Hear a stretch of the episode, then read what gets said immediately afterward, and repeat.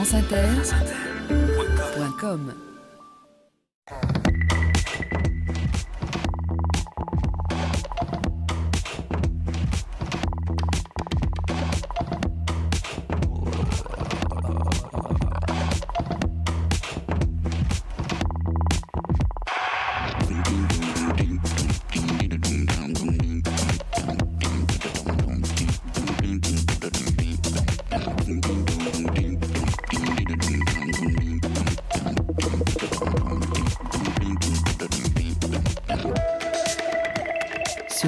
épaules de Darwin, Jean-Claude Amezen. Bonjour à tous. Sur les épaules de Darwin, sur les épaules des géants.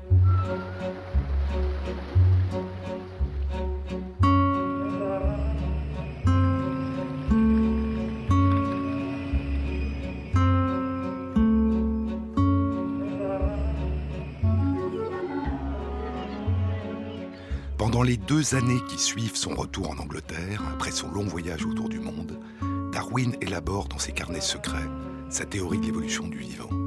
Puis il se tait. Il devient un scientifique célèbre, mais il se tait. Il se taira pendant 20 ans.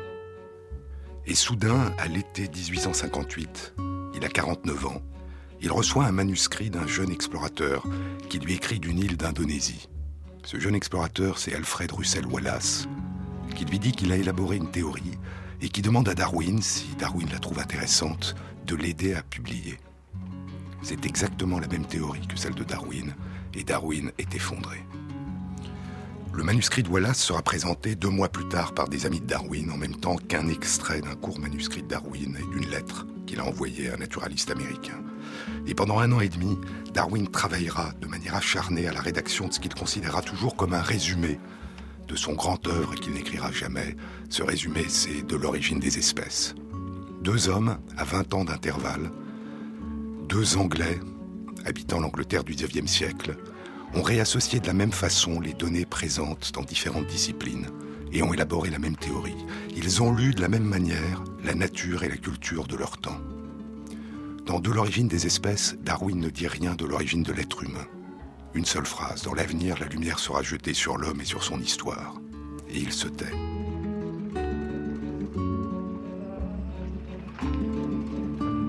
Darwin et Wallace sont très différents.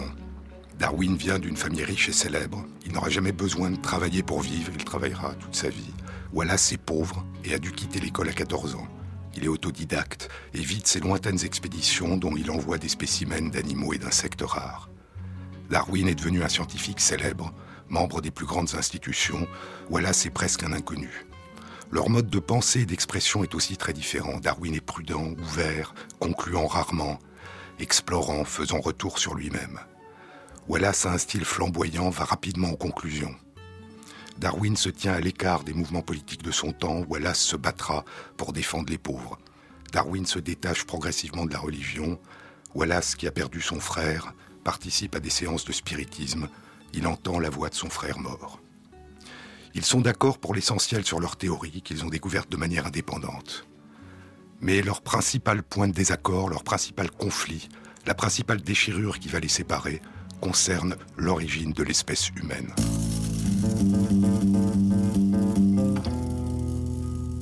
En 1864, Wallace fait une communication dans laquelle il dit que l'origine de l'espèce humaine peut se comprendre comme l'origine de toutes les autres espèces vivantes par la théorie de l'évolution. Et puis en 1869, il change soudain d'avis et propose qu'il est impossible que l'être humain ait émergé spontanément à partir d'ancêtres primates non humains. Et la raison pour lui est que les capacités intellectuelles et morales des êtres humains sont tellement supérieures à ce que serait leurs besoins, à ce qui serait nécessaire pour survivre dans leurs premiers environnements, la forêt, la savane, que ce n'est pas possible que la sélection naturelle ait pu y conduire. Et la vision qu'a Wallace de la sélection naturelle, qui sera celle de beaucoup de successeurs de Darwin, longtemps après la mort de Darwin, est très différente de celle de l'auteur de l'origine des espèces. Pour Darwin, la sélection naturelle est l'une des forces majeures de l'évolution, mais elle n'est pas la seule. Pour Wallace, elle est la seule, c'est le seul moteur de l'évolution. Comment des qualités tellement plus vastes que celles qui sont requises à la survie dans l'environnement des premiers êtres humains auraient-elles pu apparaître et persister? Pour Darwin, ce n'est pas un problème. Pour Wallace, c'est un problème majeur. et Wallace fait un saut étrange. Il ne dit pas la théorie de l'évolution ne me semble pas pouvoir expliquer l'émergence de l'être humain. Il faut une autre explication scientifique. Il dit, puisque la théorie ne peut pas l'expliquer, c'est qu'une intelligence supérieure a veillé sur les lois de la nature, dirigeant les variations jusqu'à l'émergence de l'espèce humaine.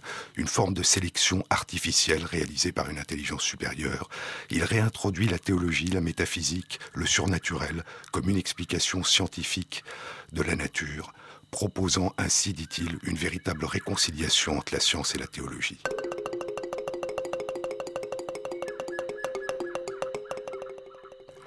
La science moderne, depuis Galilée en physique et Darwin en biologie, ne s'est jamais prononcée sur l'existence ou l'inexistence d'une métaphysique, d'une finalité, d'un projet, d'une intentionnalité à l'œuvre dans l'univers.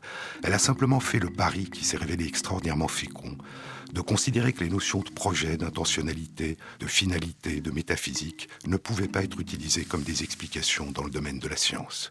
C'est la démarche que suivra plus tard, au début des années 1930, le prêtre et physicien Georges Lemaître, lorsqu'il propose la théorie du Big Bang. Vingt ans plus tard, le pape Pie XII dit que le maître montre que la science confirme la Genèse, et le maître lui demanda de garder séparés ces deux domaines, la science d'un côté, la foi l'autre. C'est la démarche que proposera l'évolutionniste Stephen Jay Gould à la fin de sa vie lorsqu'il écrivit Rocks of Ages, les rocs des âges. Chacune de ces deux approches est d'autant plus féconde, la science et la religion, et d'autant plus respectable et complémentaire, dira-t-il, qu'elle n'empiète pas sur l'autre domaine et qu'elle ne se substitue pas à l'autre. Mais Wallace, le co-découvreur de la théorie moderne de l'évolution, franchit cette ligne, et Darwin fut bouleversé. J'espère, lui écrivit-il, que vous n'avez pas assassiné trop complètement votre propre enfant et le mien, et lorsqu'il reçut l'article et inscrivit dans la marge Non. Deux ans plus tard, il publiait La généalogie de l'homme, et un an plus tard encore, l'expression des émotions chez l'animal et l'homme. Mais la question qui troublait Wallace est intéressante et importante. Elle est au cœur des questions concernant la science et elle est aussi au cœur des questions concernant l'anthropologie, la biologie, l'éthologie, les neurosciences, la philosophie. Elle est intéressante parce qu'elle traduit ce qu'avait méconnu Wallace, que les innovations culturelles n'ont pas besoin, à partir d'un certain seuil, d'évolution nouvelle du corps pour se développer. Leur origine n'est pas dans les innovations corporelles biologiques, mais dans l'innovation et la transmission d'inventions culturelles de génération en génération.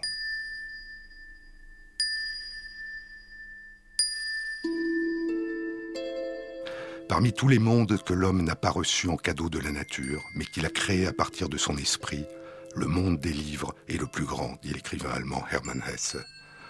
Comment le cerveau de chaque enfant à travers le monde est-il capable d'une activité culturelle récente et qui n'a de toute évidence pas pu jouer de rôle pendant plusieurs dizaines, centaines de milliers d'années dans la survie et la propagation de nos ancêtres? Comment le cerveau de chaque enfant est-il capable d'apprendre à lire et à écrire? C'est une des formulations possibles de la question qui a déchiré l'amitié entre Darwin et Wallace. C'est une question que les neurosciences modernes, et en particulier en France Stanislas Dehaene, sont en train de déchiffrer. C'est la question que nous allons explorer aujourd'hui.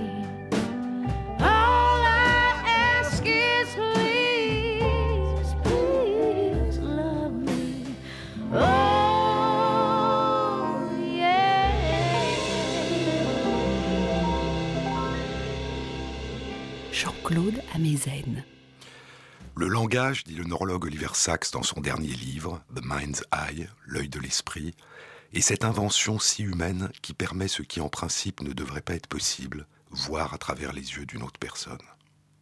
Mais l'écriture et la lecture, c'est cette capacité particulière radicalement nouvelle de préserver le langage, de le garder en mémoire sur un support matériel, qui permet au langage de voyager en silence à travers l'espace et le temps, longtemps avant l'invention du magnétophone, qui garde l'empreinte de la parole orale et lui permet de voyager à travers le temps, longtemps avant l'invention de la radio, qui permet à la parole orale de traverser l'espace. La lecture nous permet, depuis des millénaires, de voir à travers les yeux d'une autre personne, dans le silence, en l'absence de cette personne qui peut être très loin de nous ou avoir disparu depuis longtemps. La lecture est une conversation, dit l'écrivain Alberto Mangel, l'ami de Borges, dans son beau livre Une histoire de la lecture, mais c'est une forme de conversation étrange.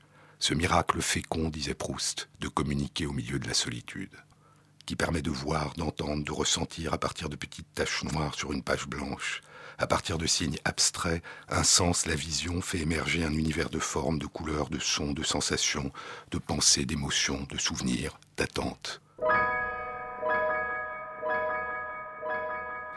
Elle ouvrait le livre, écrit Michael Ontage dans Le Patient anglais. Elle pénétrait dans l'histoire, sachant qu'elle en émergerait en ressentant qu'elle avait été immergée dans la vie des autres, dans des intrigues qui traversaient le temps, son corps empli de phrases et d'instants, comme si elle s'éveillait d'un sommeil avec une pesanteur causée par des rêves oubliés. Le livre nous change, dit Alberto Manguel, et un livre devient un livre différent à chaque fois que nous le lisons, à chaque fois qu'il recolore notre monde intérieur, et que notre monde intérieur le recolore. Mais quelle est la relation entre le cerveau et le langage? En 1861, Paul Broca identifie une aire cérébrale dans l'hémisphère gauche, indispensable au langage parlé. La lésion de cette aire, appelée depuis l'aire de Broca, fait perdre la capacité de parler. Puis Karl Wernicke identifie dans le même hémisphère gauche une aire indispensable à la compréhension du langage oral, et la lésion de cette aire fait perdre la capacité de comprendre le langage parlé. En 1887, le neurologue français Dégérine identifie toujours dans le même hémisphère gauche du cerveau une aire indispensable à la lecture des lettres et des mots. La lésion de cette aire fait perdre la capacité de lire, une cécité pour les mots.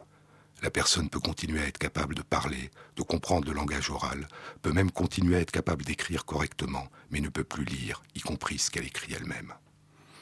Un siècle après les découvertes de Broca, de Wernicke et de Dégérine, l'imagerie fonctionnelle cérébrale qui permet l'étude en temps réel des activités du cerveau confirmera l'activation de ces différentes régions de l'hémisphère gauche, induite par la prononciation d'un mot, l'écoute d'un mot ou la lecture d'un mot.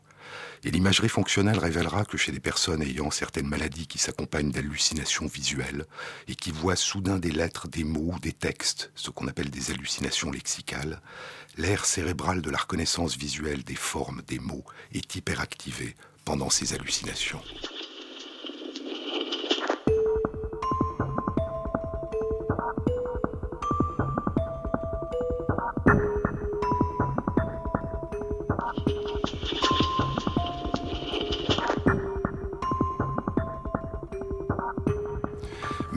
1869, quelques années après la découverte de Broca, il y aura des débats concernant l'interprétation du rôle précis de ces airs.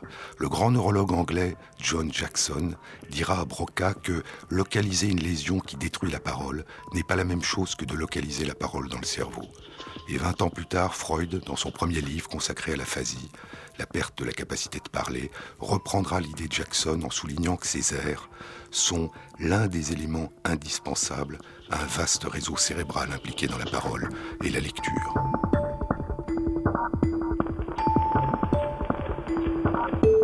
Quelques années plus tôt, Charcot suggérait l'existence de ces réseaux complexes en décrivant un patient qui avait perdu la capacité de lire, mais qui pouvait encore lire à condition de tracer dans l'air les mots qu'il voyait.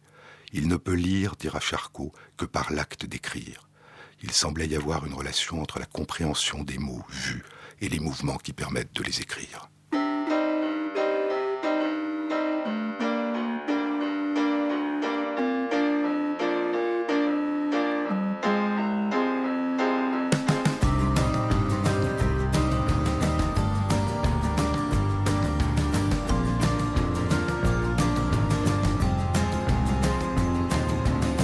Avec nos bidons en fer blanc, on descendait chercher le lait.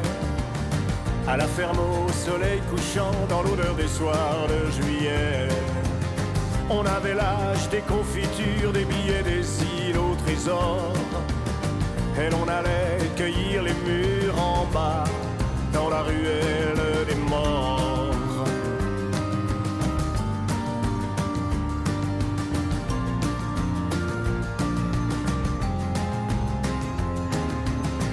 nous disait que Barberousse avait ici sa garnison.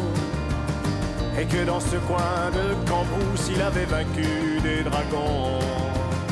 On avait l'âge de nos fêlures et l'on était conquistadors. On déterrait casque fémur en bas Dans la ruelle des morts. Dans la ruelle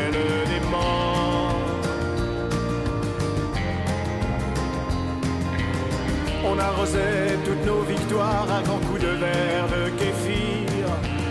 Ivre de joie et sans savoir, on reprenait Mercel Kébir. Puis c'était nos chars en dinky contre les tigres d'Orifort qui libéraient la French County en bas dans la ruelle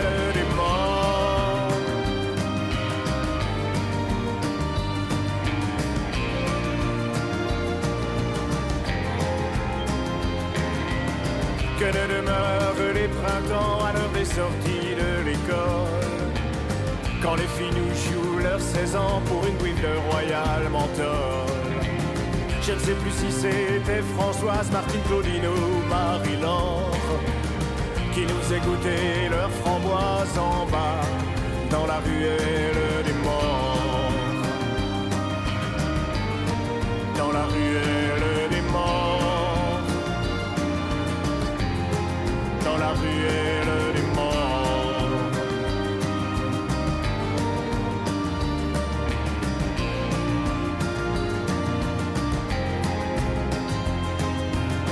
Que ne demeurent les automnes quand sonne l'heure de nos folies. J'ai comme un bourdon qui résonne au clocher de ma nostalgie. Les enfants cueillent des immortels, des chrysanthèmes, des boutons d'or. Les deux se ramassent à l'appel en bas, dans la ruelle des morts. Dans la ruelle des morts. Dans la ruelle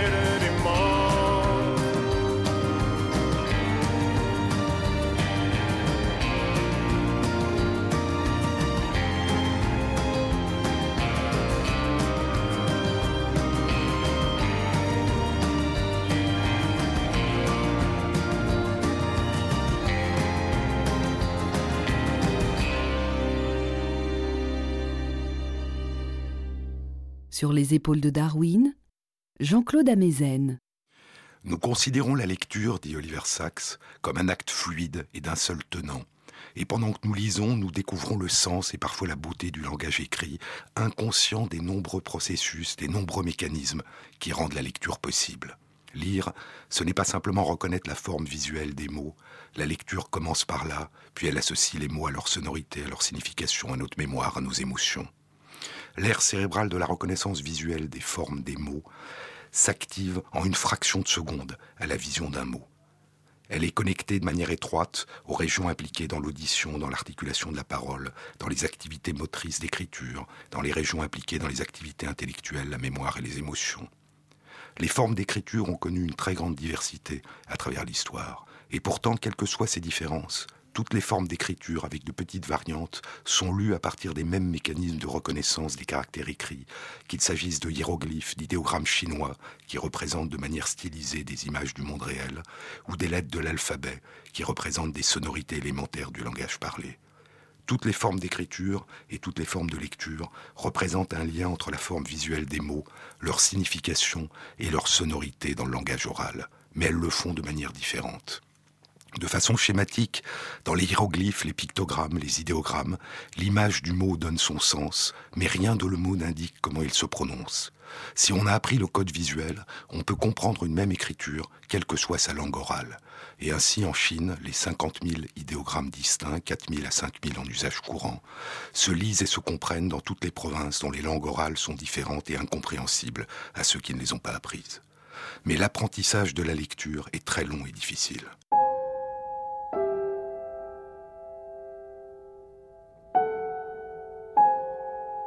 Dans les écritures syllabaires où chaque mot représente une syllabe, ou alphabétiques où chaque lettre représente une sonorité élémentaire de la langue orale, à partir d'une trentaine de signes, 26 dans notre alphabet, l'écriture devient une transcription des sonorités du langage parlé. À partir d'une extraordinaire combinatoire, tous les sons et les mots de la langue parlée peuvent être écrits à l'aide de seulement 26 lettres. L'économie de mémoire et de temps d'apprentissage de la lecture et de l'écriture est considérable.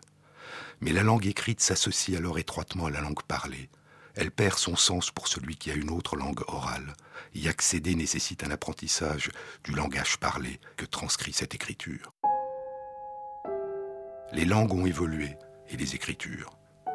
La langue et l'écriture, dit Daniel Heller Roazen dans Écolalie, Essai sur l'oubli des langues, traversent le temps sans pour autant demeurer les mêmes. Elles ne persistent que comme une autre. Et Montaigne, dans ses essais, écrit que le langage s'écoule tous les jours de nos mains, et depuis que je vis, il s'est altéré de moitié. Nous disons aujourd'hui que notre langue est parfaite, c'est ce qu'en dit de sa langue chaque siècle. Beaucoup de langues ont disparu, mais souvent une langue dont on dit qu'elle meurt est une langue qui se transforme en une autre. Et toute langue, dit L.R. Roizen, garde inévitablement l'empreinte des époques qu'elle a traversées et oubliées, et on peut toujours percevoir dans une langue l'écho d'une autre.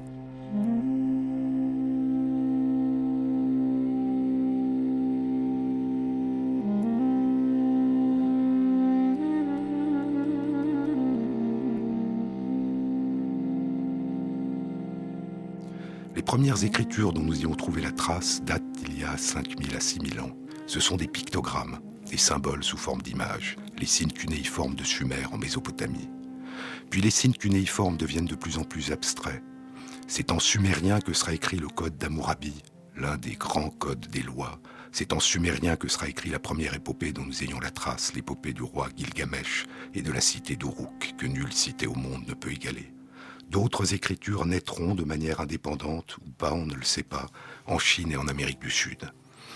Mais rapidement, en Mésopotamie du moins, il semble qu'aux écritures images se sont ajoutées ou substituées des écritures phonétiques.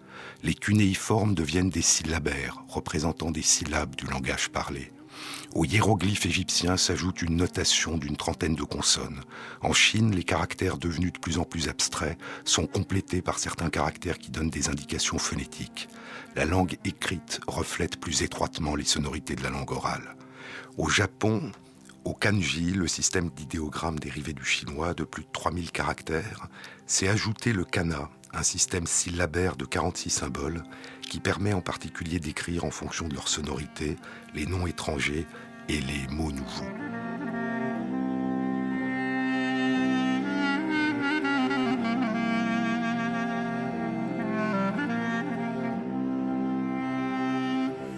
Mais longtemps avant, il y a 3800 à 4000 ans, en Égypte, dans le désert, à Wadi el-Hol, le ravin de la terreur, on retrouve un alphabet de d'une vingtaine de signes, et à Ougarit, en Syrie, des inscriptions de la même époque, dans un alphabet cunéiforme de 30 consonnes. La lecture est devenue une lecture des sons. Lire, c'est entendre avec ses yeux, mais il manque encore les voyelles. Elles se devinent, se déduisent des consonnes écrites. Puis 750 ans avant notre ère, la Grèce antique à partir de l'alphabet phénicien. Un alphabet de consonnes avec des notations particulières pour les voyelles construit le premier alphabet qui comporte toutes les voyelles et toutes les consonnes de la langue orale. L'alphabet dont dérive le nôtre.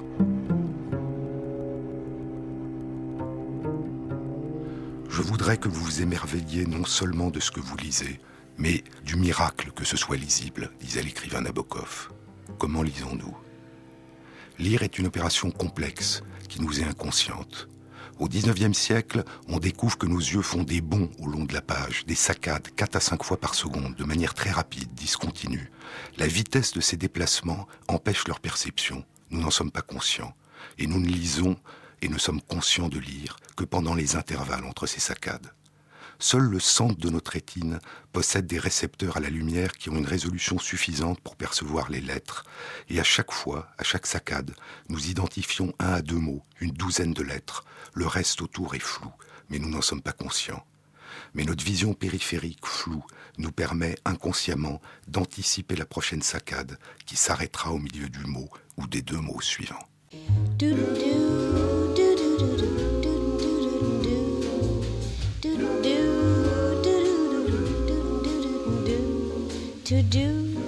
To do, to do some more. Toujours, to do, to do some more. Comme ça. La vie c'est épatant. To do, to do, to do some more. Toujours, to do, to do some more Comme ça. La vie, je la comprends. N'allez jamais trop vite, vous avez tout le temps. Attention à la dynamite. Prenez garde au volcan, à ces gens énervés qui ne savent pas aller to do, to do some more. Toujours, to do, to do some more. Comme ça. En flânant gentiment. N'allez jamais trop vite, en amour simplement. Pour avoir de la réussite. Soyez très très prudent, l'amour alors viendra. Se blottir dans vos bras. To do, to do, to do doucement, toujours to do, to do doucement, comme ça, en flânant gentiment en souriant gentiment. To do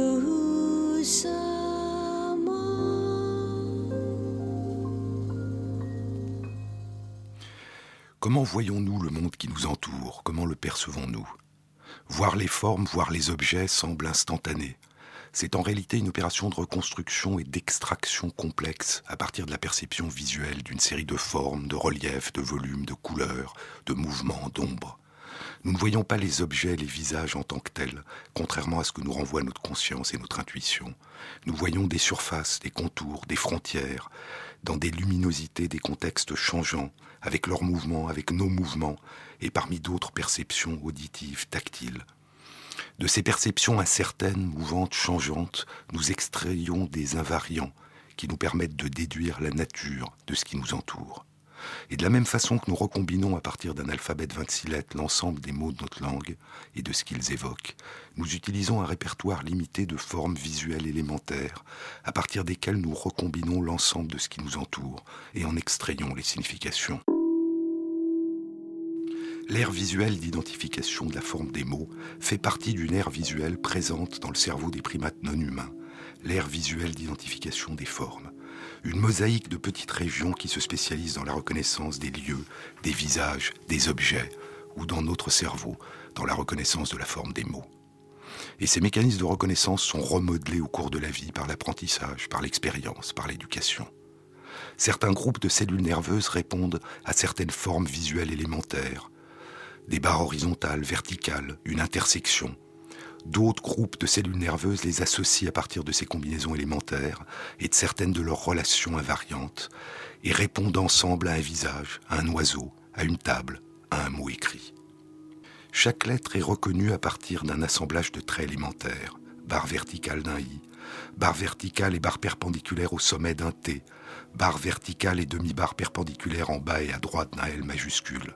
Chaque mot est reconnu à partir d'un assemblage de lettres.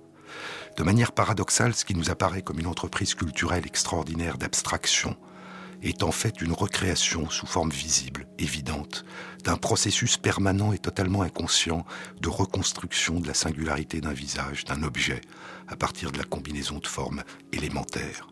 L'écriture, et en particulier l'alphabet, a rendu en partie visible, évident, ce que nous réalisons en permanence sans le savoir. Et ce que Stanislas Dehaene et d'autres ont montré depuis 20 ans, c'est que l'écriture et la lecture ont utilisé depuis quelques milliers d'années une capacité ancestrale, vraisemblablement préhumaine, partagée par nos parents non humains, de reconnaissance élémentaire des formes, impliquées dans notre capacité de déchiffrer le monde qui nous entoure.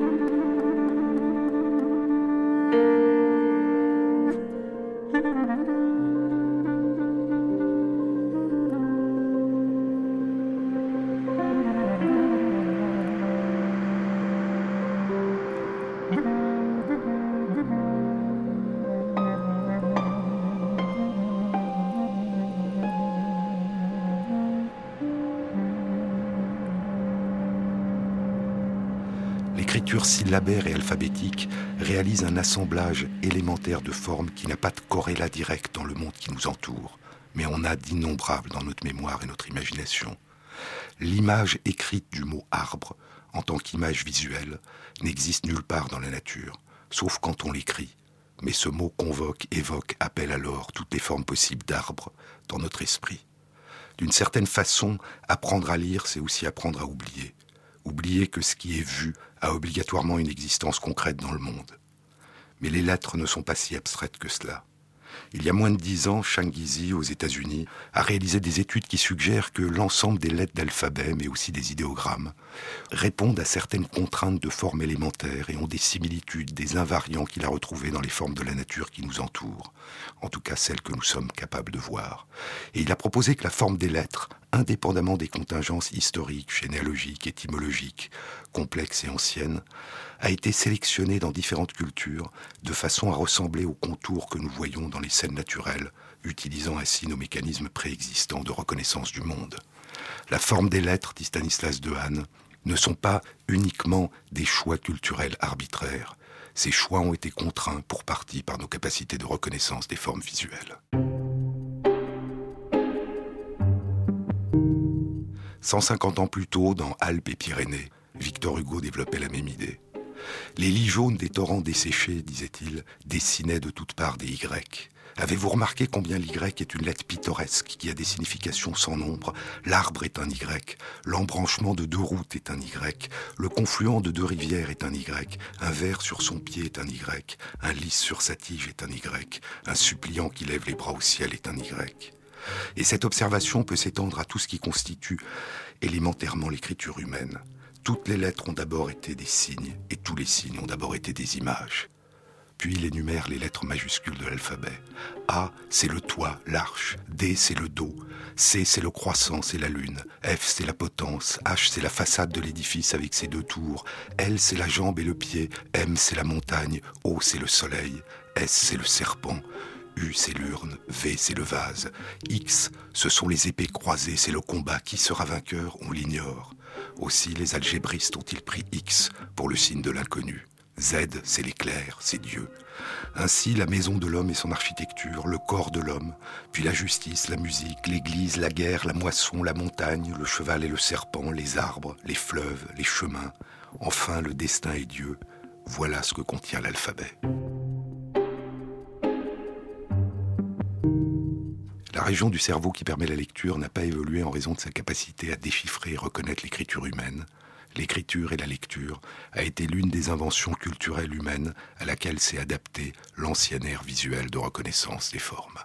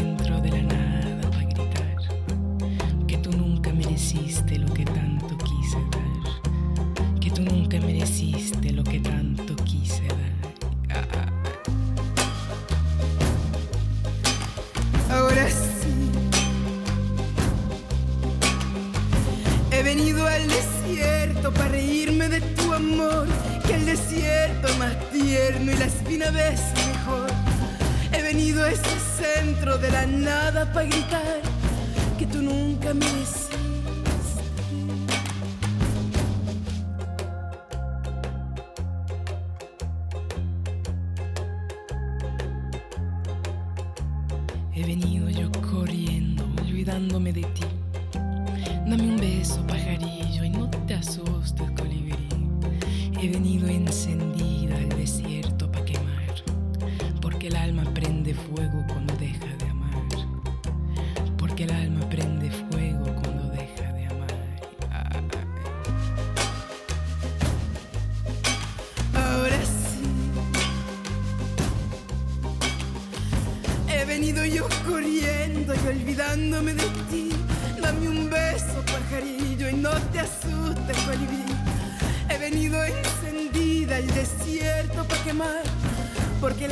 prende fuego.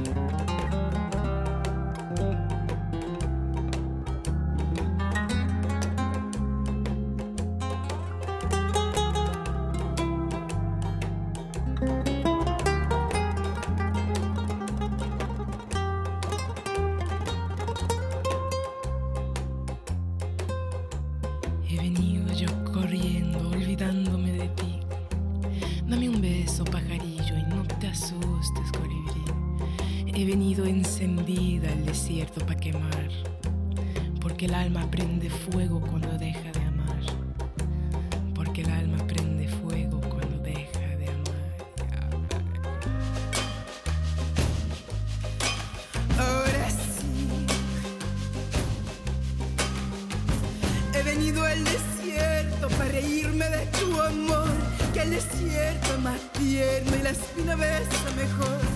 He venido a ese centro de la nada para gritar que tú nunca mereciste lo que tanto quise dar.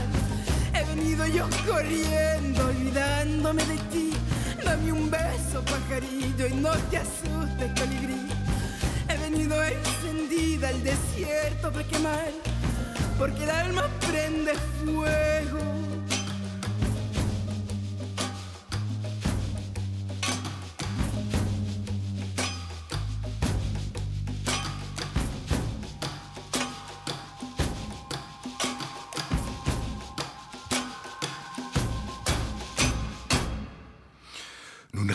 Pas ce qui se passe en nous quand nous lisons.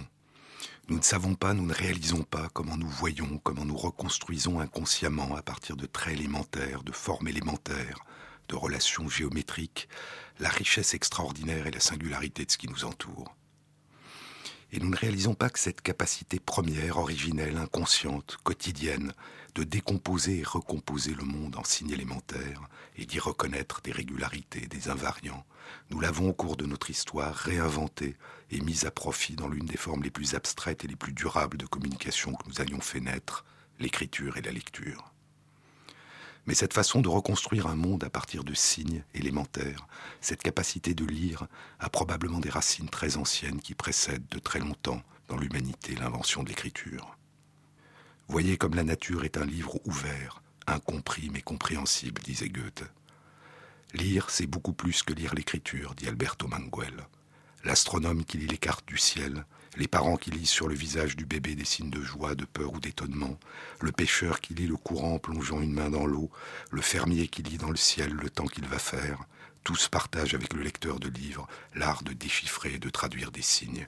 Dans chaque cas, c'est le lecteur qui lit le sens, qui accorde ou reconnaît à un objet, un lieu ou un événement une certaine lisibilité, une signification, tous, nous nous lisons nous-mêmes et lisons le monde qui nous entoure. La lecture des traces sur le sol, l'empreinte des pas, des formes élémentaires inscrites sur le sol à partir desquelles nos lointains ancêtres construisaient le passage d'un animal ou d'un être humain, une histoire, un Il était une fois. Les traces, dit Pascal Quignard, ne sont jamais visibles en tant que traces. Elles ne sont visibles que si elles sont cherchées comme des marques de ce qui n'est plus là. Toute trace est une bête absente, une chasse possible. Seule leur attente les découvre.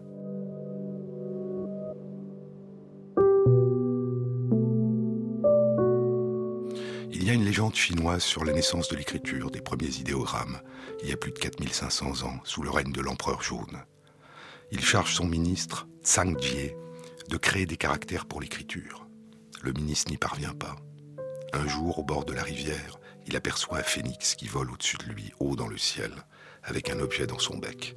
Le phénix lâche l'objet, qui tombe devant le ministre. Le ministre découvre que c'est une empreinte de pied dans la glaise. Il demande à un chasseur qui passe par là de quel animal il s'agit. Et le chasseur lui dit, sans aucun doute possible, c'est l'empreinte de pied d'un pichio, un animal mythique, une chimère. Cette empreinte, dit le chasseur, est différente de l'empreinte de tous les autres animaux. Et le ministre réalise alors que s'il pouvait reproduire en dessin les caractéristiques qui distinguent chaque chose dans le ciel et sur la terre, ce serait un système parfait d'écriture. Et c'est ce qu'il fait. L'empereur jaune fait venir les dirigeants de chacune des neuf provinces pour que le ministre leur enseigne ce système d'écriture, et des monuments et des temples furent érigés en l'honneur de l'inventeur de l'écriture sur les berges de la rivière où il l'avait inventé.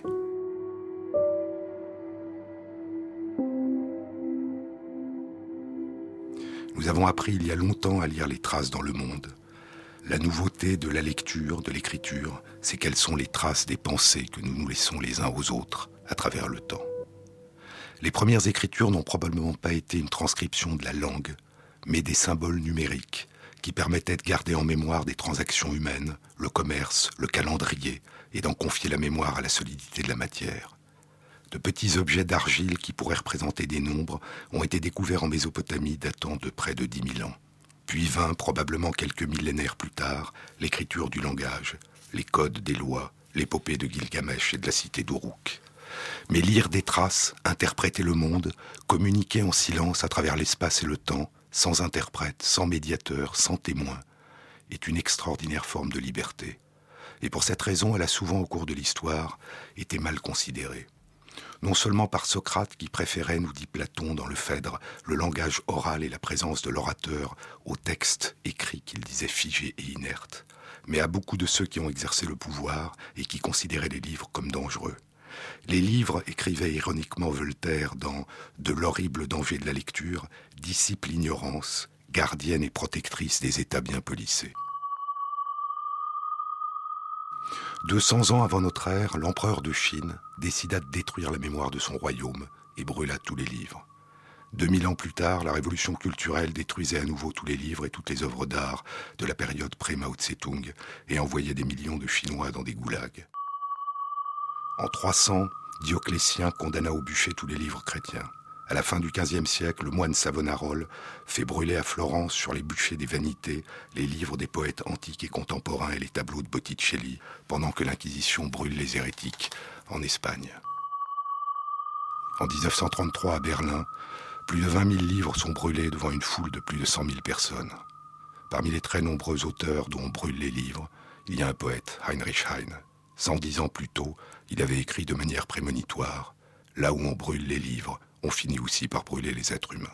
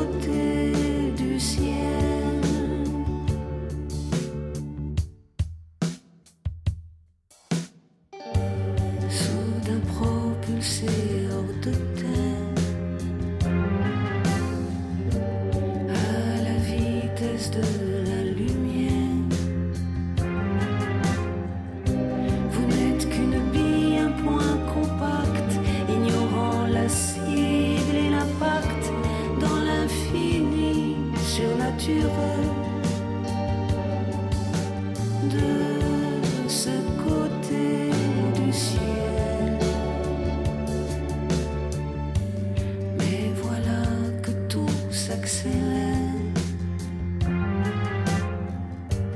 D'illusions fatales dans l'éther. Ou bien des flagrations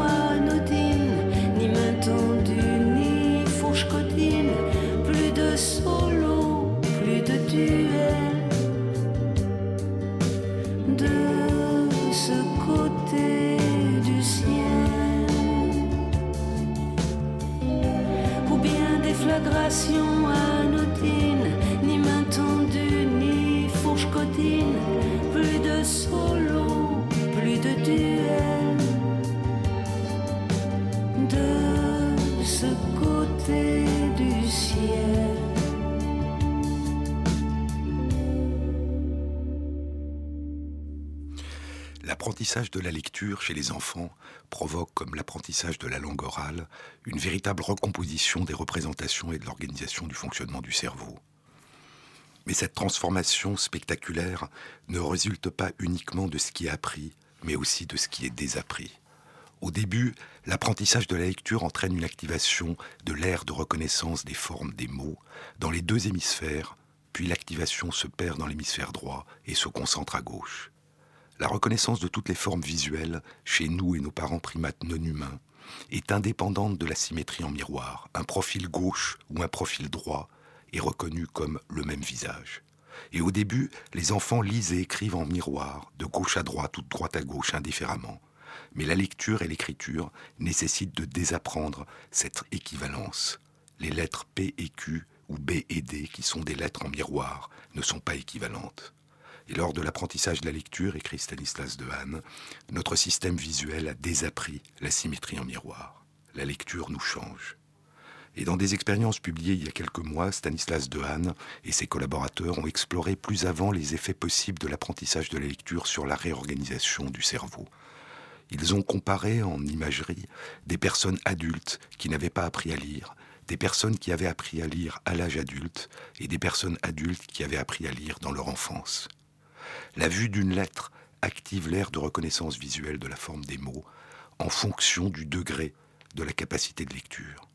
Et la réponse à la vision d'un visage dans l'aire de reconnaissance des visages est légèrement diminuée dans l'hémisphère gauche et augmentée dans l'hémisphère droit chez les personnes qui savent lire, comme s'il y avait une compétition modeste entre la capacité de reconnaissance des lettres et des mots et les modalités de reconnaissance des visages. Chez les personnes qui savent lire, la vision des lettres active les régions impliquées dans la compréhension du langage parlé.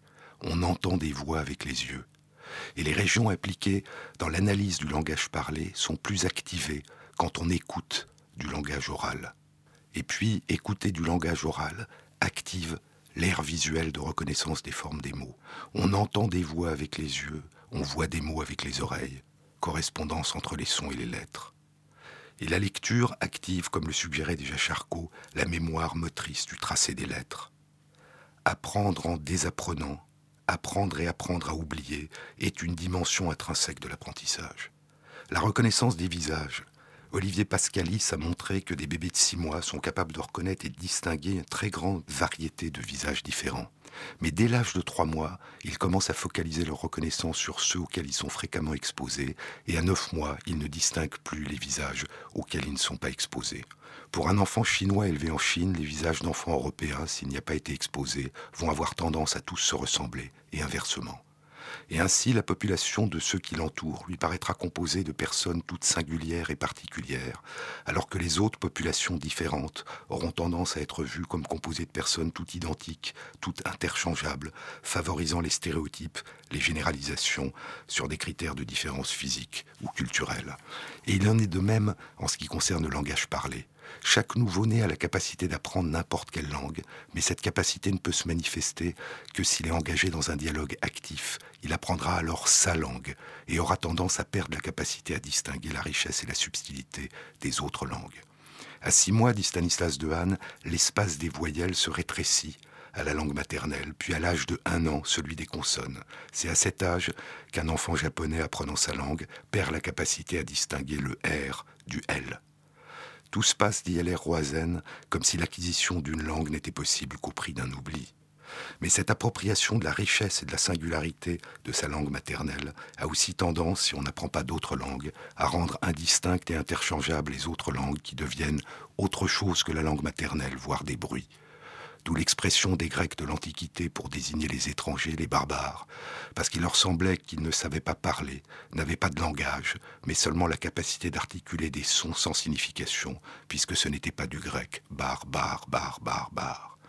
Ainsi peut-être que tout apprentissage, toute éducation, devrait être aussi apprentissage de la richesse de ce qu'on a perdu en explorant en profondeur un univers culturel particulier parmi tous les autres univers culturels possibles. L'éducation devrait être un rappel que les autres langues, les autres formes d'écriture, les autres formes de communication, les autres visages, les autres personnes sont aussi riches, singuliers, merveilleux que ceux que nous avons découverts et que nous nous sommes appropriés. Toute éducation devrait probablement être ouverte à la rencontre des autres, ouverture aux autres, aux innombrables façons de nous vivre et de vivre le monde qui nous entoure.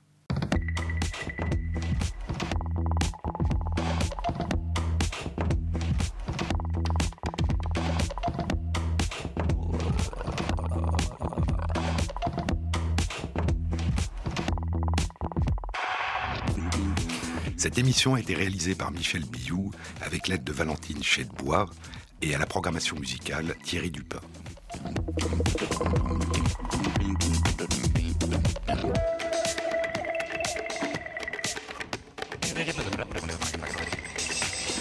Bon week-end à tous, à la semaine prochaine.